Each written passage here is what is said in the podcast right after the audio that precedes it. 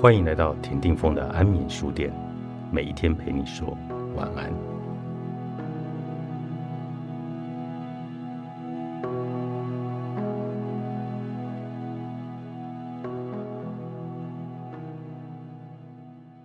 在我求学的那个年代，没有生命教育课程。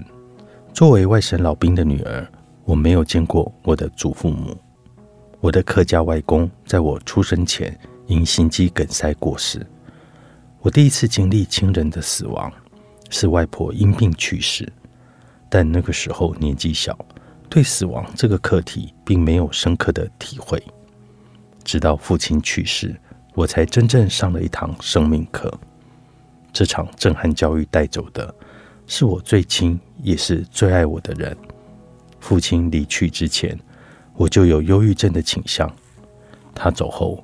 我没有吃药，根本就无法入睡，内心像是破了一个大洞似的。岁月悠悠，十年过去了，我并没有因为时间的流逝走出悲伤，而是学会了与悲伤和忧郁同行。父亲从确定离癌到离开人世，只有短短十几个月的时间。我到现在依旧记得那一天在诊间。父亲是被医师直接宣告肺癌的末期，无法开刀的情景。从那一刻起，我的人生就变成黑色的。我多么希望时间能够倒回他还健康的时候。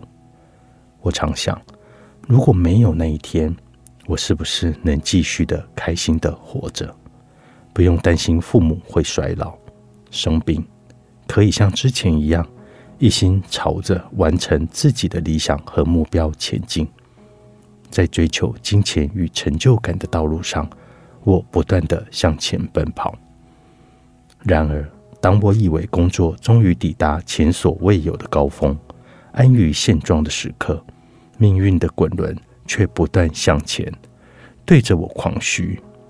向来习惯事前规划、掌控自己方向的我，这一次。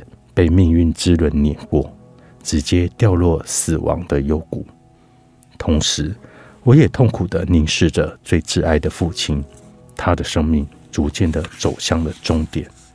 因为照顾离爱的父亲，我被离职了。回到高雄老家后，生活只剩下在家与医院两个定点之间的来回。照顾者的辛苦在于。被照顾的人不会因为你的付出再多，健康状况就得以改善。他们的身体状况一天不如一天，而你却无能为力，只能眼睁睁的看着最挚爱的人生命一点一滴的流逝。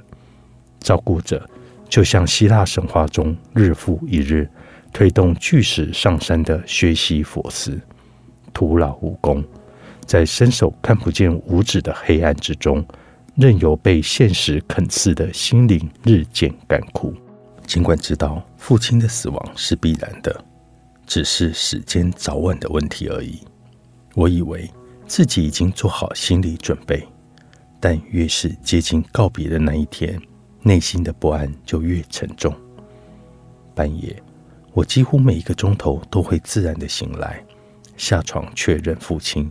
是否还有呼吸，才能够安心的睡觉？当父亲走后，这个习惯依然不变，只是对象变成了母亲。每天晚上，每隔一个小时，我固定起身去母亲的床边，看她还有没有呼吸，就怕一个不留神，她也会像父亲一样撒手人寰。癌症末期的父亲完全不能进食。成天都处于昏睡的状态，他的生命已进入倒数计时的阶段。我不确定他还听不听得见我说的话。据说，人在临终的时候会回光返照，但这个现象并没有出现在我父亲的身上。他一直在昏睡着，直到走前一刻才稍微睁开眼睛，随即就闭上，安安静静的离开了。没有痛苦的哀嚎，也没有急促的呼吸声，房间里悄然无声。父亲走得很安详，一如他的性格，不喜欢打扰别人。父亲生前似乎已意识到自己来日无多。第二次化疗后，他感到身体极度的不适，住院几天后就主动提出想要回家的要求。记得当他身体还算硬朗的时候，我们曾经讨论过这个禁忌的话题。他想怎么离开这个世界呢？不急救，不插管，死后不设灵堂。不办公祭。另外，他想求主怜悯，让他在家中安息。我不要死在医院，我想要在家里自己的床上，躺在我的枕头上，平安的走。最后，上帝垂听了他的祈求。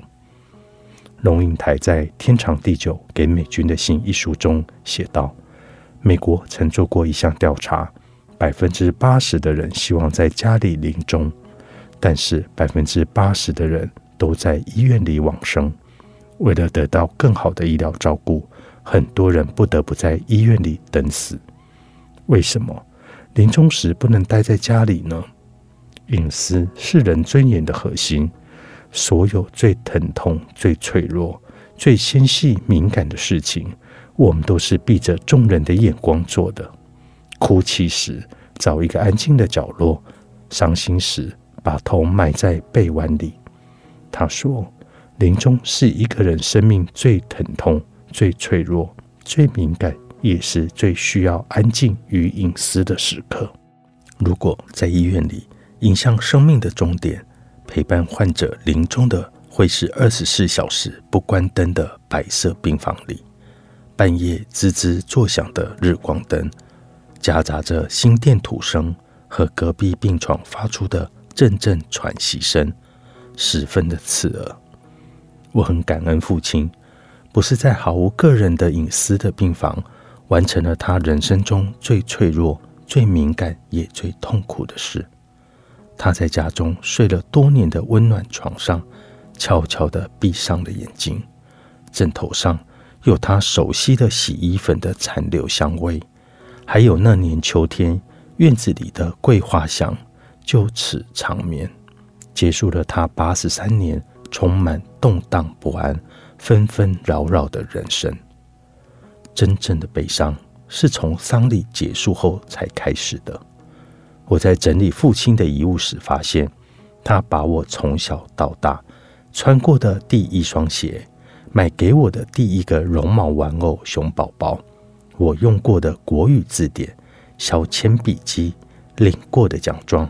各个求学时期的学生证、第一份工作的名片、当记者写的第一篇新闻报道，都一一收纳在皮箱里。那些曾经被我忽略的成长过程中的点点滴滴，他都如获至宝般的仔细的珍藏。翻看这些旧物，我突然有一种体悟：那些我以为人到中年的饱经世故、历经沧桑。不过是一支三分钟新闻影片就能播报完毕的人生故事。父亲对我的爱，一如他的性格，安静而低调，而他始终用这样的方式在守护着我。我还有很多话想对他说，他就这样离开了。这些遗憾伴随着忧伤，让我感到懊悔不已。为什么我不曾对他说：“爸爸，我爱你？”为何我没有在那些还来得及的日子握着他的手，问他一句：“爸，你今天过得好吗？”